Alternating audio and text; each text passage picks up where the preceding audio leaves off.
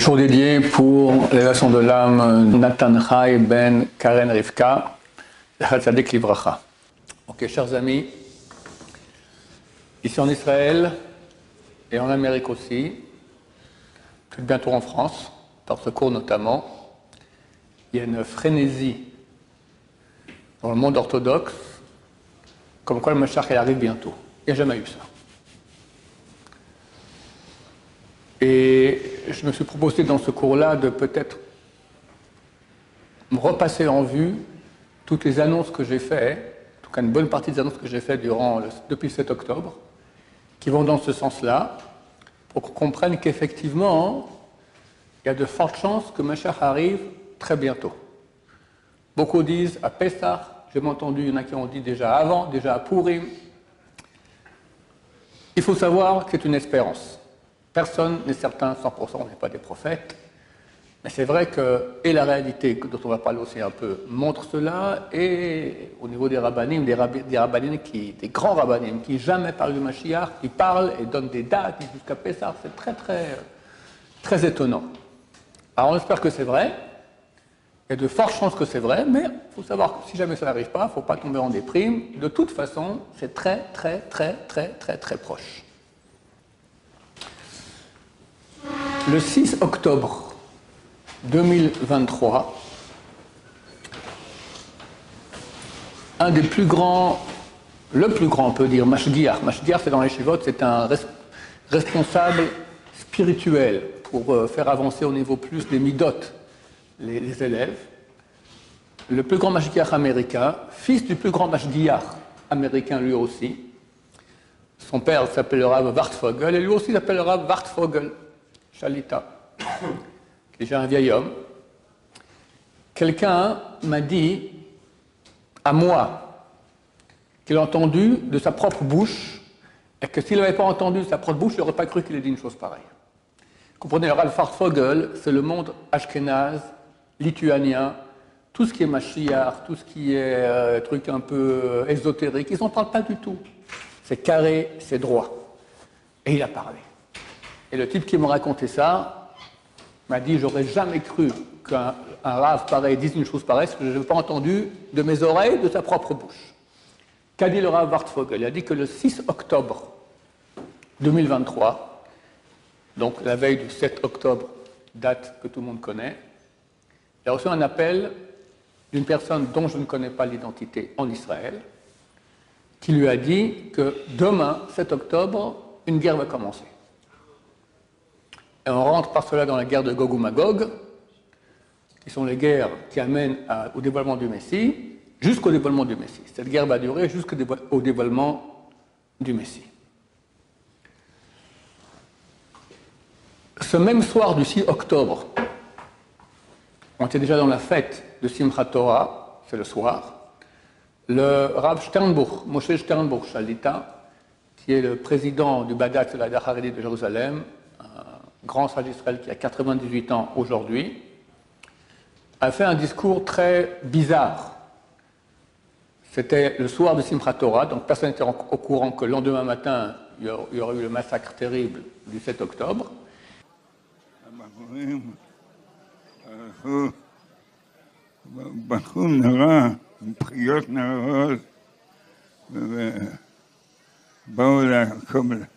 לשמחה לשון הרבה לא יכולו לרקוד שקט. רבי שניידר לקח הרוגל. היסטריק יכול להרוג אותנו, הוא יכול מטה. אפילו מנהג ישראל לא יעקב. אנחנו שרים ורוקדים כרגיל. בוחרים התחילו לבכות, רבי שניידר ותאמר כדאג, מירי מני בשת wie sie Bude beschreiben, wie bewaffnet seine Feier und mir sein mit Nebischen. יבוא יום שישמעו, כרגיל כולם יראו, שמסבור אי אפשר לבן אדם להשיג. אנחנו עוד לא יודעים מה העתיד שלנו. אנחנו במצב קשה, גם אנחנו בשם. נשמע על השם שיציל אותנו, השם יעזור שתוכל להחזיק מעמד Personne n'a compris le sujet. Le lendemain, ils ont compris. Et il y a quelques semaines, son petit-fils a demandé, et tous les médias euh, orthodoxes en parlent, tous, que son petit-fils lui a demandé Zaïdé, Zaïdé c'est en yiddish, grand-papa, il vient quand Mashiach Il a dit cette année. Donc s'il a vu le massacre du 7 octobre, on espère qu'il voit bien aussi pour la venue du Mashiach cette année. Et ici Yerushalayim, un vieux, vieux, vieux rabbin qui s'appelle le rabbin Scheinberger, Shalita, qui est un grand kabbaliste, c'est l'élève du Baal Sulam. Baal Sulam, le Sulam, c'est un grand commentaire du Zohar. Et cet homme-là, a voir je vois des choses que le commun des mortels ne voit pas. Il a dit déjà il y a deux mois environ qu'il a vu que tous les ministres des nations sont tombés. Il y a 70 nations. Chaque nation a un ministre, c'est un ange dans le ciel qui représente et qui gère la nation et que tous sont tombés, que bientôt il y aura une guerre entre les nations, une guerre mondiale, et ils vont tous euh, ils vont tomber. Par contre, il y a deux entités qui ne vont pas se battre avec le reste des nations. C'est Hamas et Hezbollah. Hamas, donc, à Gaza, et Hezbollah, en français Hezbollah, au Liban, qui, eux, dit-il, sont Amalek. Et il y mitzvah aux Juifs de eux-mêmes aller et anéantir Amalek. Ce dont nous sommes maintenant à l'œuvre, à Gaza, et il semblerait dans quelques jours, voire peut-être quelques heures, je ne sais pas, parce que tout le monde en parle, avec Hezbollah, au nord. Il a dit que ces deux guerres vont continuer jusqu'à l'époque messianique. Quand Mashiach vient, c'est la fin de Amalek. Donc on commence le travail maintenant, et Bézard Hachem où nous on finira, où Machar finira ce travail d'anéantissement de Amalek. En attendant, il y aura aussi une guerre mondiale, que nous voyons d'ailleurs commencer, on va en parler plus tard dans le cours. Il y a trois grands kabbalistes en Israël, qui sont tous de la même famille, la famille Shmueli. Le plus grand d'entre eux, c'est le Rosh Yeshiva de la Shiva Nehar Shalom, grand yeshiva de Kabbalah ici à Yerushalayim, s'appelle le Rav Benayahu Shmueli. Il a un père, vieux, sadique, Kerouach HaKodesh, qui lui-même aussi un grand kabbaliste. Et dernièrement, il y a un mois environ, il a dit comme ça. Vous savez que nous, on jeûne le Distevet. Pourquoi on jeûne le Distevet Et je réponds parce que le Distevet, Nabucodonosor, il y a 2500 ans, il a mis le siège sur Jérusalem, qui a amené à la destruction du temple. Ça a commencé le 10 ça finit le 9 Av. Le Khatam Sofer pose la question, il dit pourquoi est-ce qu'on jeûne au début du, du du, siège de Jérusalem, du premier temple, et pourquoi est-ce qu'on ne jeûne pas au début du siège de Jérusalem du deuxième temple, qui était le 22 Nissan 22 Nissan. il y en a qui ont dit le 22 Nissan, c'est la Mimouna pas faire ça aux Marocains, d'accord, jeûner le jour de la Mamina. Bon, c'est une réponse qui a été donnée. La vraie réponse que le Khatam Sofer donne, c'est la suivante. Il dit on ne jeûne pas parce qu'il y a eu le siège. Il dit que le 10 Tevet, d'il y a 2500 ans, lors de l'année où pour finir il y a destruction du temple, le tribunal céleste s'est assis et a tranché cette année le temple est détruit. Et que chaque année, ce tribunal céleste s'assied de nouveau le Distevet et juge est-ce que cette année le temple restera détruit ou va être reconstruit Et nous on jeûne pour que le mérite du jeûne fasse que le tribunal céleste juge favorablement. Bon, ça fait 2500 ans qu'on jeûne tout le Distevet et puis ça n'a pas aidé beaucoup. Le Rav Shmuel, il y a des cette année, le tribunal céleste a tranché que le temple est reconstruit. Bezrat Hashem. Un des plus grands kabbalistes de tous les temps s'appelle Rav Shalom Sharabi, qu'on appelle après ses initiales le Rachash. Il vit il y a environ 250 ans ici en Israël, d'origine yéménite. C'est lui qui a mis au, point toutes les. Euh, il y a 500 ans, Rabben Hari a dévoilé tous les secrets de la Kabbalah, et aussi les pensées qu'il faut avoir, les intentions kabbalistiques qu'il faut avoir quand on prie. Mais ce n'était pas arrangé. Celui qui a arrangé tout cela de façon claire et qui est utilisé aujourd'hui par tous les kabbalistes qui prient avec les intentions kabbalistiques, c'est le Rachash. Et, il y a dix jours, c'était Shabbat, il y a dix jours, c'était, il y a 12 jours, d'accord, c'était le 10 janvier, 20 janvier qui était le 10 Tevet, c'était son Yortzeit, l'anniversaire du décès du Rachash. Et à Beit Vagan, un Tamil Chacham, grand en Kabbalah et grand aussi en sens simple, a donné un cours sur le Rachash. Rav qui m'a raconté. Rav était, présent. Et ce, Tamil Chacham, qui a 65 ans, il a dit qu'il est écrit dans les écrits du Rachash que chaque année où l'anniversaire du décès du Rachash, le Rachash écrit sur lui-même, quand je vais décéder, sachez qu'à chaque année où il y aura l'anniversaire de mon décès, s'il pleut ici à Jérusalem, il n'y aura pas la Géoula. L'année où il ne pleuvra pas, ce sera l'année de la Géoula. Et cet enseignant, il a dit que depuis l'âge de 13 ans où il a entendu ça, chaque année il vérifie. Donc ça fait 62 ans qu'il vérifie chaque année. Et chaque année, à l'anniversaire du décès du Rachash, il pleut. Cette année, je ne sais pas si vous vous souvenez, c'était Shabbat, avant Shabbat, il y a 12 jours, d'accord? Il a fait 19 degrés à l'ombre ici à Jérusalem, un, 10 janvier, un 20 janvier, pardon, un 20 janvier. Ciel bleu, soleil scintillant. Donc, normalement, ben, Hachem, c'est la Géoula. On espère.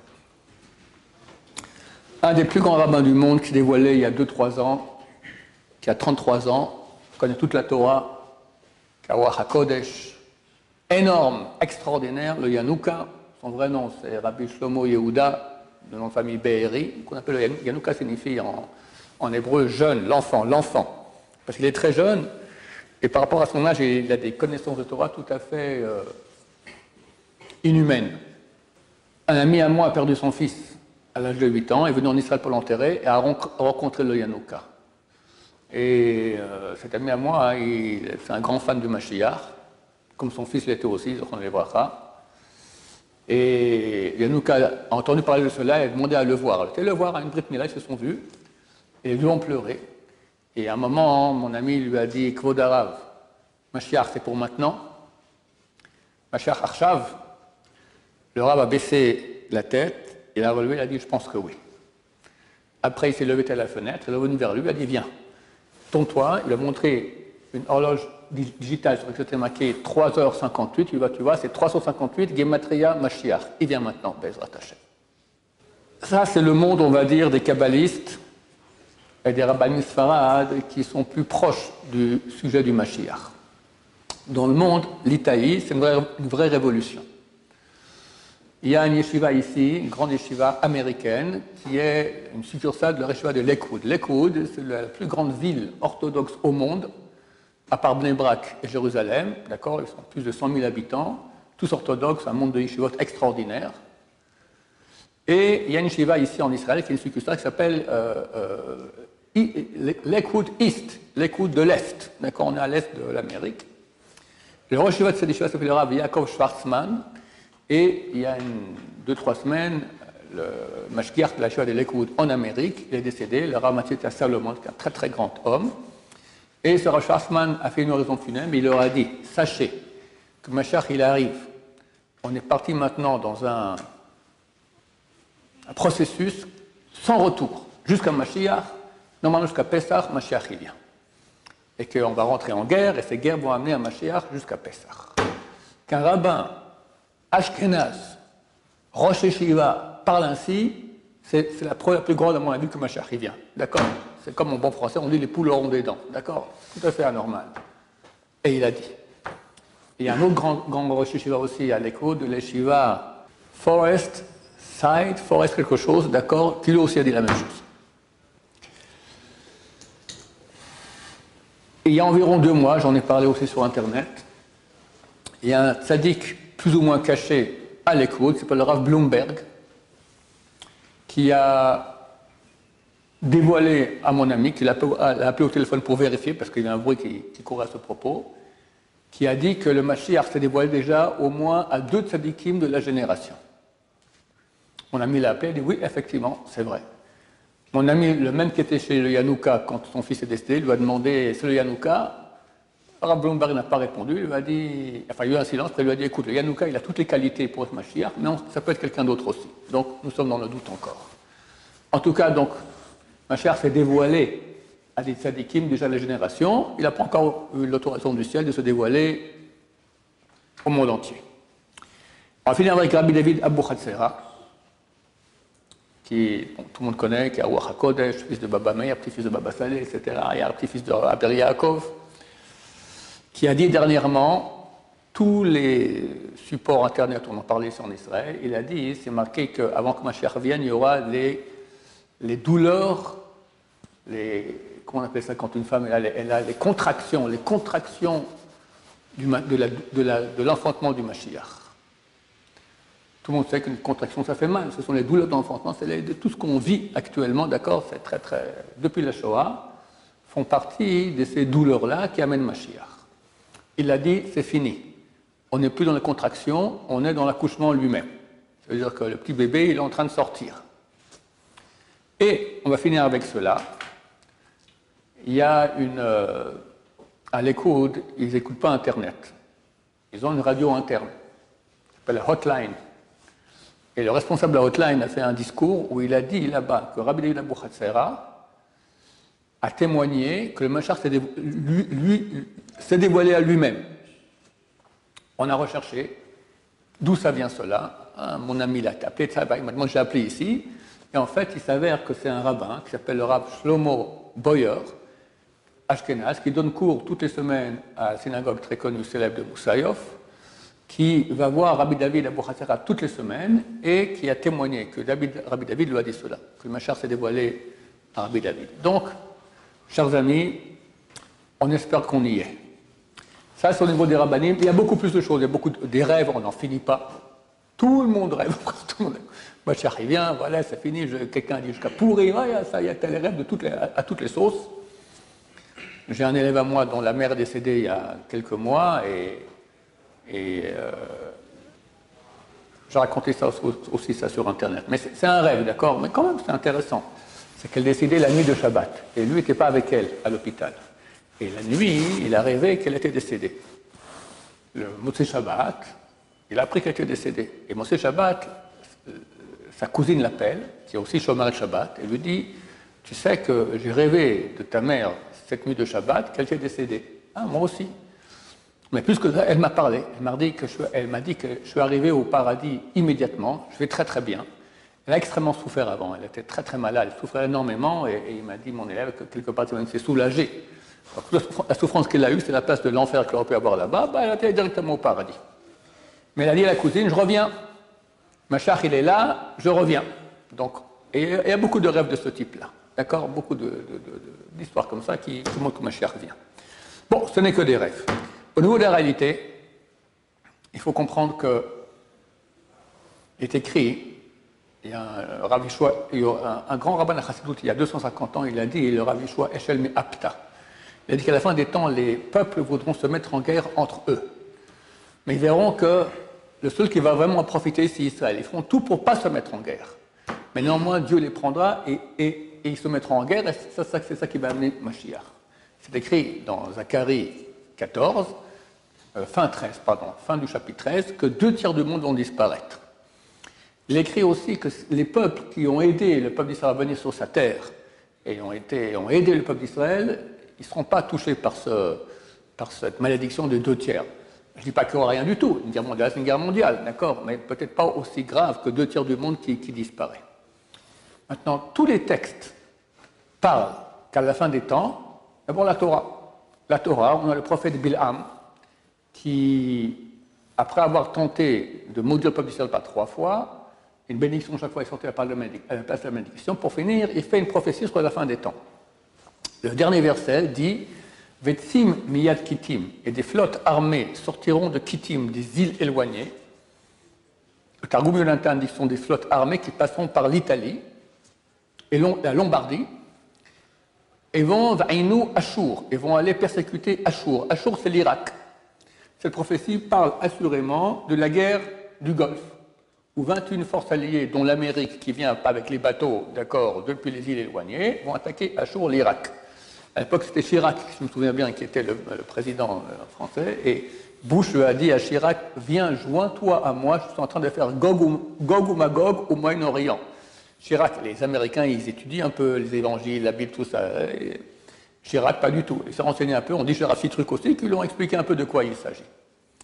Effectivement, sa première étape de cette prophétie de Bilham. La deuxième, Ve'inu Ever. Et ils vont persécuter Ever. Rachid dit Ever, c'est quoi? Ceux qui sont l'autre côté. Ever signifie côté. Ceux qui sont l'autre côté du fleuve. Le fleuve, c'est l'Euphrate. Au nord de l'Euphrate, c'est déjà l'Iran.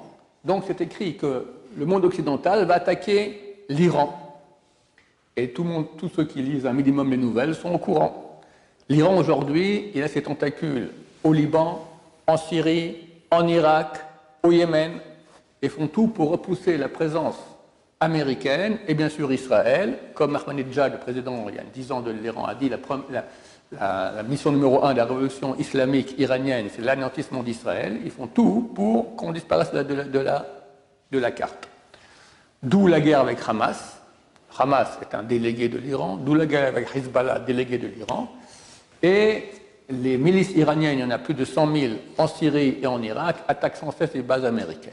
La semaine passée, ils ont attaqué une base américaine, ils ont tué trois morts. Biden a dit c'est la ligne rouge. Blinken, le secrétaire d'État, a dit on prépare une riposte puissante et, ça risque d'amener la guerre mondiale. Biden a dit on ne va pas attaquer l'Iran. Il ne veut pas encore directement. Mais comment ça se passe Ils vont attaquer. Les milices vont répondre. Et tatati, tatas, escalade, et bouffonie, boum, badaboum. Il y a des rabbins qui ont dit que jusqu'à Pessar déjà, l'Amérique va attaquer euh, le centre atomique euh, iranien et ce sera la Géoula Bezrat Hashem. Dans nos écrits, à part cette euh, prophétie de Bilham, c'est écrit encore. Daniel, je ne vais pas raconter toute l'histoire, elle est un peu longue, mais en tout cas, dans les commentaires que je fais dans mes cours très souvent, je raconte qu'il y avait le roi Nabucodonosor a rêvé d'une grande statue et elle est détruite, c'est la fin des temps. Et dans l'ordre, la destruction, il y, a, plusieurs matériaux dans cette statue. Les matériaux cités ne sont pas cités dans l'ordre de, haut en bas ou de bas en haut. Elle m'a bien expliqué pour dire comment ça aura lieu. Dans chacun des matériaux correspond à un pays et il montre qu'il y aura une, une, euh, alliance entre les pays occidentaux contre les pays euh, euh, contre l'Irak et l'Iran, très clairement, d'accord, contre l'Irak et l'Iran, et les Occidentaux vont attaquer l'Irak et l'Iran, et là c'est la fin des temps. L'Irak on l'a eu, l'Iran, il semblera que c'est pour bientôt. Et dans le Midrash, euh, c'est écrit aussi, à dire l'année où le Macher se dévoile, l'Iran est en conflit avec l'Arabie. Quelle Arabie? Saoudite, qui sont les, les Iraniens sont des chiites les, Saoudiens sont des sunnites et se haïssent, se haïssent. Et ils sont toujours en, pression l'un avec l'autre. Le Midrash continue et dit que l'Arabie va prendre conseil à Edom. Dans certaines éditions, c'est marqué Aram, d'autres qui se pensent Edom. L'Occident, c'est l'Amérique. Euh, après la Seconde Guerre mondiale, il y a eu un accord entre l'Amérique et l'Arabie saoudite que l'Amérique, elle, garantit la sécurité de l'Arabie saoudite. Revient le roi de Perse, détruit le monde entier. Comment peut détruire le monde entier? L'Iran Pas compliqué. Comme ils l'ont fait il y a quelques années, ils ont attaqué les champs pétrolifères d'Arabie saoudite. Une bonne attaque. Ils ont des missiles ils sont très bons dans les missiles, très bons dans les drones, très bons dans la guerre euh, informatique, les Iraniens, s'ils touchent les, champs pétrolifères saoudiens, le monde entier s'écroule. La bourse, tout s'écroule, terminé. C'est pas compliqué. Le minérage continue et tous les peuples de la terre sont pris de contraction, tombent sur le face, et, et le peuple d'Israël sont pris aussi de contraction et disent où aller, où venir, où aller, où venir. Dieu leur dit Mes enfants, n'ayez pas peur, le temps de votre Géoula est arrivé. Donc on espère pour, très bientôt. Pourquoi je raconte tout cela? Pour deux raisons. Un, comme a dit un très grand rabbin, un de ceux que j'ai cités ici, mais il a demandé qu'on ne dise pas son identité, il a dit que très bientôt ici en Israël, il y aura des missiles partout. Ça va voler dans tous les sens. Il a dit, il ne faut pas s'inquiéter, avoir confiance en Dieu. Comme le dit la dernière braïta du traité Sota, à la fin des temps, on n'aura rien sur qui compter si ce n'est notre Père qui est dans le ciel. Ça, c'est le premier point important ce que Dieu veut. Dieu veut pour que ma chère vienne, on doit commencer à ne plus croire en rien, si ce n'est en lui. Se coller à Dieu, avoir confiance. Ça, sera, ça fera peur, parce qu'une guerre, ça fait peur, un accouchement, c'est difficile, Pensez à Hachem sans cesse, qu'il est là et qu'il nous protège et qu'il nous aime, et vraiment. Première chose. Deuxième, faire tchouva. Faire tchouva, pas tout le monde peut voir Mashiach. Pour voir Mashiach, il faut avoir un niveau minimal de sainteté. Où est la barre? Je l'ignore. Mais même celui qui, disons, passe. Ok? Tu passes. Mais le niveau que tu as, c'est celui que tu garderas pour l'éternité. C'est maintenant qu'on peut gagner plus. Et chaque millimètre en plus, il vaut, comme j'ai fait un cours hier, un short, j'ai dit, c'est écrit dans le traité Shabbat, page 32, que si quelqu'un tombe malade, alors il doit faire des bonnes actions. Parce qu'il est jugé. Et dans le jugement, il y a les anges qui sont créés par les mitzvot qu'il a fait, les anges qui sont créés par les péchés qu'il a fait. Et la Gemara dit une chose qui est très bien. Elle dit s'il y a un ange parmi mille, un sur un, un, ange positif d'une mitzvah, et 299 qui accusent qu'ils ont été créés par des péchés, il est sauvé. Et un autre avis, celui de Rabbi Aguili, qui dit que même si dans cet ange-là, tu as 999 parties qui sont accusatrices et tu as une partie qui est pour la défense, ça fait 1 sur 1 million, il est sauvé. Et la Gemara dit c'est quoi les anges de la défense, la tchouva et les bonnes actions. Un sur un million, ça peut sauver. Maintenant, nous, on n'est pas malade, mais on est pire qu'en maladie. On est en guerre déjà avec Gaza, bientôt avec Hezbollah, le monde aussi va éclater. Combien on a besoin de mérite? Donc, chers amis, c'est la dernière ligne droite. Il ne reste pas beaucoup de temps jusqu'à Pessah. Chaque un millionième en plus que tu peux faire, tu as gagné l'infini. L'infini infini. Le Mashiach ne peut pas se dévoiler tant que Dieu ne veut pas qu'il se dévoile au monde entier. Mais, je peux tout à fait que Dieu le dise, tu peux aller voir quelques grands tzadikim de la génération pour te dévoiler. Pourquoi? Je l'ignore, mais il se peut pour que je fasse un cours pareil. Parce que comprends que lorsque ça va tomber des missiles partout, et même en situation actuelle qu'il y a, où toujours il y a des morts, etc., on peut se décourager. Alors si on dit non, cher ami, Mashiach il arrive, ça nous donne du courage et on tiendra bien Bezrat Hashem. Et si on dit en plus qu'il s'est dévoilé à des sages d'Israël, ça nous donne encore plus de courage. D'autres questions? Ok, chers amis, on va faire tchouva, des bonnes actions, et bientôt on va tous danser ensemble avec Mashiach. Baruch Adonai, l'olam, amen va amen.